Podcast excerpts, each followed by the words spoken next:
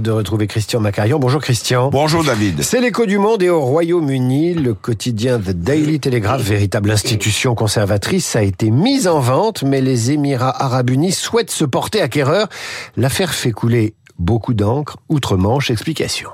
Est-ce que vous imaginez que le Figaro puisse passer aux mains d'une puissance pétrolière du Golfe Persique Et que ce journal, plus que séculaire, lu par de respectables citoyens qui ont le droit d'être patriotes, que ce journal donc puisse, en changeant d'actionnaire, répercuter des opinions insufflées par une puissance étrangère?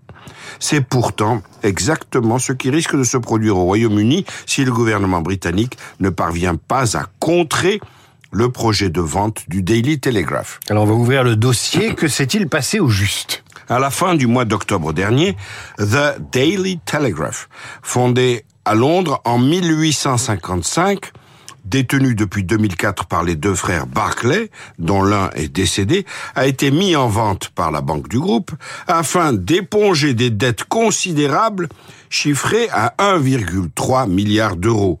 Derrière cet Himalaya d'impayés, on trouve trois titres. Le Daily Telegraph proprement dit, le Sunday Telegraph, l'édition magazine du dimanche, et The Spectator, qui est un excellent magazine. Rappelons que Boris Johnson, qui est journaliste de profession, on l'oublie, s'exprimait couramment dans les colonnes du Daily Telegraph, journal pro-américain, anti-européen, et si proche des Tories, le parti conservateur britannique, qu'on l'a souvent appelé The Torygraph. Plusieurs groupes se sont alors déclarés intéressés par leur achat, dont Rupert Murdoch, déjà propriétaire du Times et du Sun. Mais ça ne s'est pas passé euh, comme ça.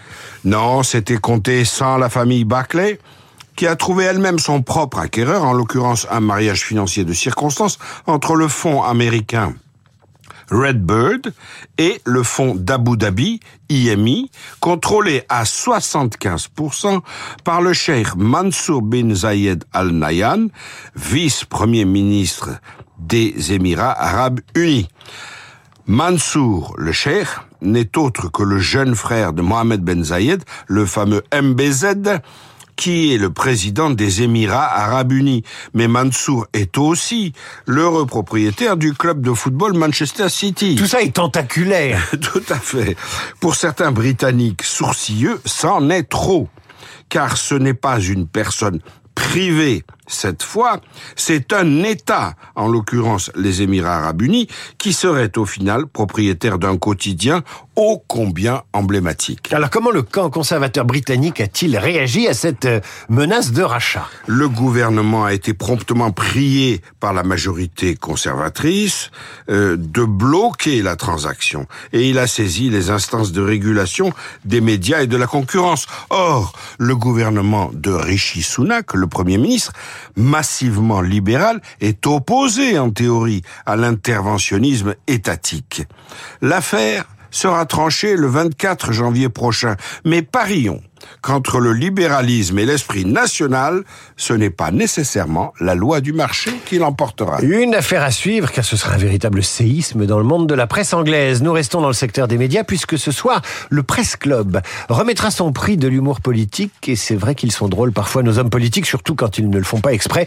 Morceau choisi dans le journal imprévisible. Merci Christian, à demain, Radio Classique, 7h45.